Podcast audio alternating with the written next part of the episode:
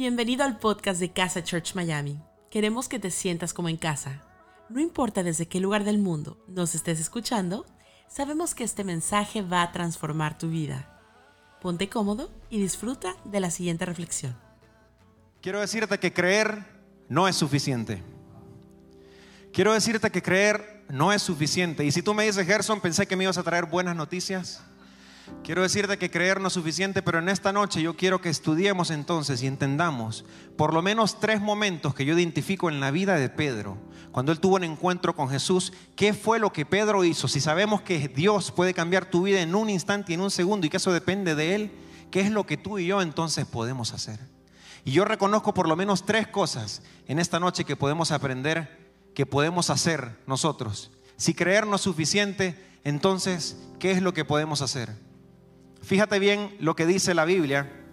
Vamos a leer la historia de, de Simón Pedro. Está en el Evangelio de Lucas, capítulo 5, versículos del 1 al 7. Dice lo siguiente. Un día estaba Jesús a orillas del lago de Genezaret y la gente lo apretujaba para escuchar el mensaje de Dios. Entonces vio dos barcas que los pescadores habían dejado en la playa mientras lavaban las redes. Paréntesis, Simón Pedro, antes de ser un discípulo, era un pescador. Por eso es que Jesús iba pasando a la orilla y se encontró las barcas, una de ellas que era de Simón Pedro. Fíjate bien, dice que entonces vio las dos barcas que los pescadores habían dejado en la playa mientras lavaban las redes, subió a una de las barcas que le pertenecía a Simón y le pidió que la alejara un poco de la orilla. Luego se sentó y enseñaba a la gente desde la barca.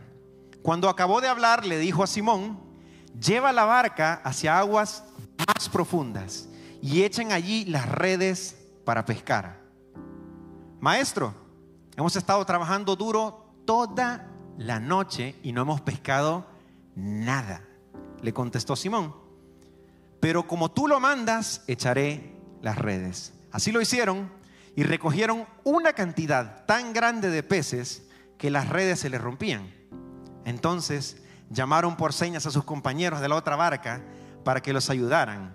Ellos se acercaron y llenaron tanto las dos barcas que comenzaron a hundirse. Wow. Tú ves cómo la vida de Pedro cambió en un instante. Porque no solamente Jesús hizo un milagro maravilloso que él había estado intentando hacer, sino que le cambió la vida y después de haber sido un pescador, él lo que decidió es empezar a seguir a Jesús y Jesús lo llamó como uno de sus discípulos. Pero Gerson, entonces si creer no es suficiente, ¿qué es lo que podemos hacer? Quiero decirte que probablemente, bueno, la Biblia de hecho nos dice que Pedro lo que estaba era estaba en la orilla. Pedro había pasado, Simón Pedro había pasado pescando toda la noche, o no pescando, intentando pescar. Él lo había intentado y lo había dado absolutamente todo. Y lo primero que creo yo para tener un encuentro con Dios y que Dios pueda cambiar nuestra vida es que muchas veces vamos a tener que parar. Lo primero que creo que hay que hacer es parar. ¿Por qué? Porque Jesús lo encontró a la orilla y lo encontró lavando las redes. Tal vez digas, Gerson, es lo que me está pasando justamente ahorita. Desde el tiempo que comenzó la pandemia, mi trabajo ya no está produciendo lo que yo antes producía, ahora no sé qué hacer y sigo echando las redes y sigo buscando que eh, pescar algo y no he podido pescar más. Hay situaciones, yo te invito que vas a tener que dejar de seguir haciendo lo que ya no está funcionando. Probablemente es tiempo de parar. Probablemente a veces seguimos con cosas que ya no funcionan y nos sentimos tercos y dando, pero quiero decirte que tal vez el precio que estás pagando es demasiado alto, porque tal vez el precio que estás pagando es el de tu familia.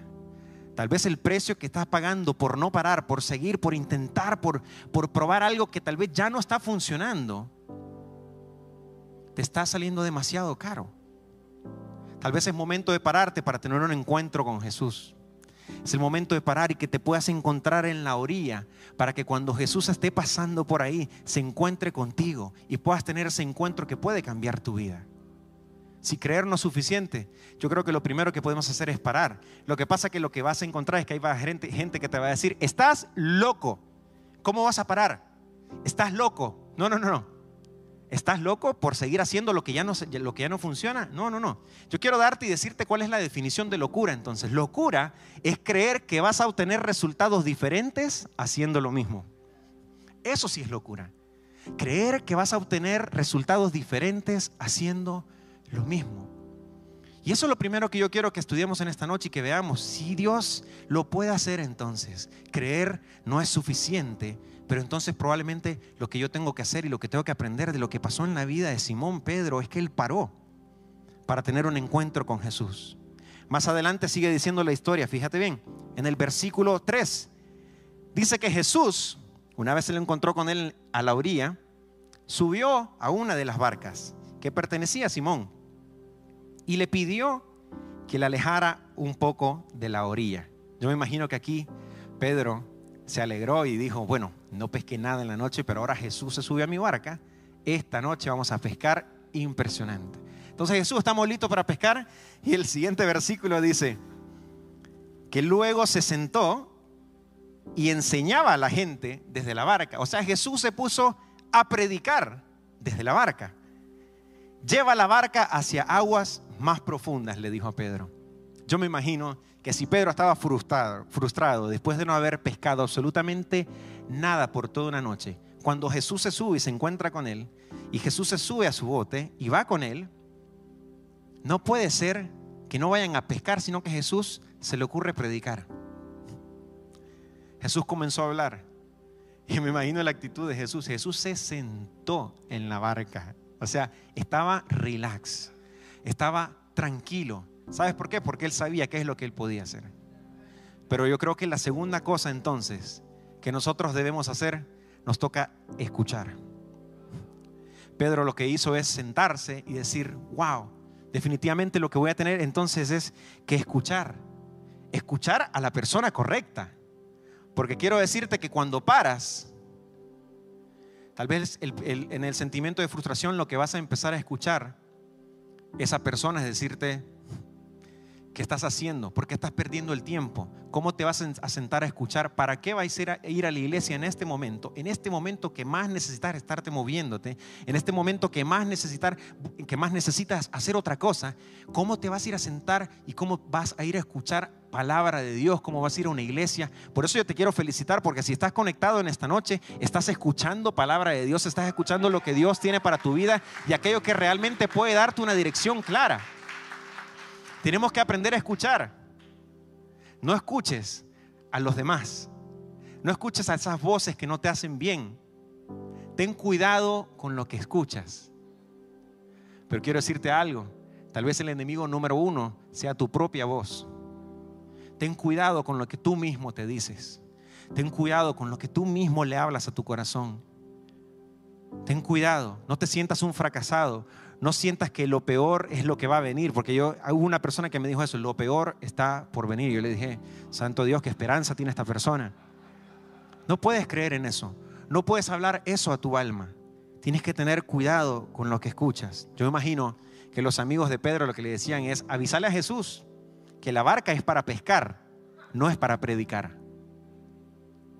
Pero qué interesante que Simón Pedro lo que hizo fue primero parar para tener el encuentro con Jesús. Segundo, él se sentó y escuchó a Jesús y, y él pudo escuchar las palabras de alguien que realmente podía transformar su vida. Por eso quiero regalarte lo siguiente. Deja de escucharte a ti mismo y escucha lo que Dios tiene para decirte. Deja de escucharte a ti mismo para que escuches lo que Dios tiene para decirte. Más adelante en la historia, en el versículo 5, dice lo siguiente, dice, Maestro, hemos estado trabajando duro toda la noche. Diga fuerte conmigo, toda la noche. Y no hemos pescado nada, le contestó Simón. Pero como tú me lo mandas, echaré las redes. Lo primero que hablamos en esta noche es que tienes que parar para tener un encuentro con Jesús. Lo segundo, tienes que escuchar para poder escuchar de la persona correcta lo que necesitas escuchar. Pero lo tercero que yo estoy viendo acá es que Pedro decidió confiar. Él decidió poner su confianza. Tú sabes que Pedro era un, pescador exitoso. Pedro era un excelente pescador. Si hay algo que ese tipo sabía, era pescar. Pero esa noche le había ido muy mal. Imagínate que Jesús viene a predicar a su barca y Jesús le dice, ahora vamos a echar las redes.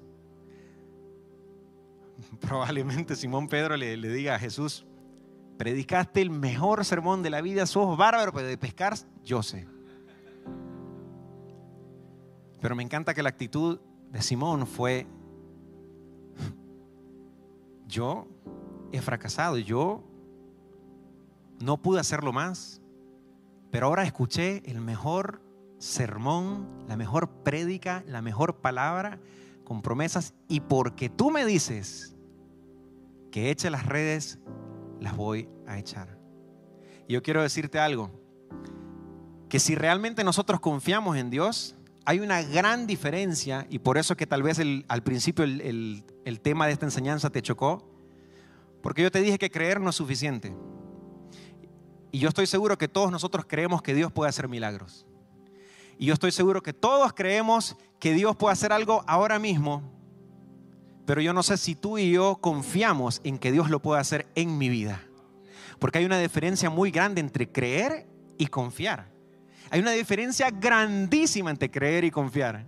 Y hay un ejemplo que a mí me ayudó muchísimo a poder entender esto.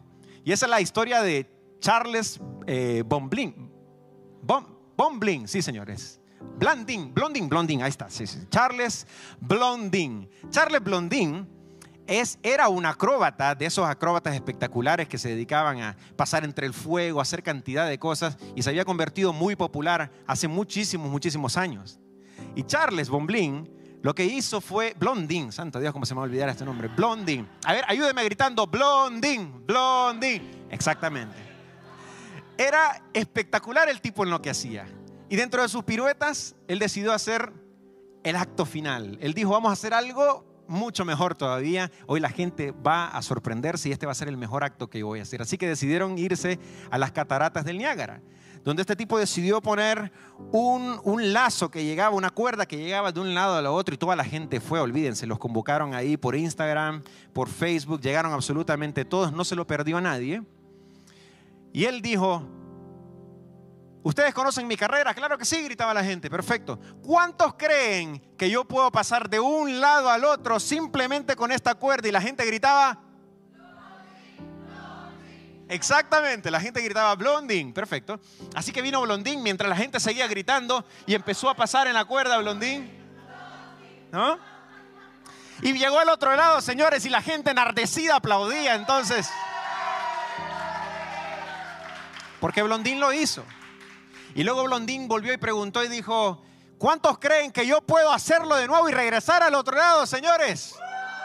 Y la gente gritaba. Y Blondín pasó hacia el otro lado. Y luego Blondín dijo, bueno, Tal vez ustedes sientan que esto sea muy fácil y que cualquiera lo pueda hacer. Pues ahora lo que quiero hacer es pasar nuevamente, pero esta vez voy a pasar con una carretilla y no solo empujando la carretilla, sino que le voy a poner una bolsa de papas. ¿Cuánto creen que yo puedo hacerlo? Y la gente gritaba.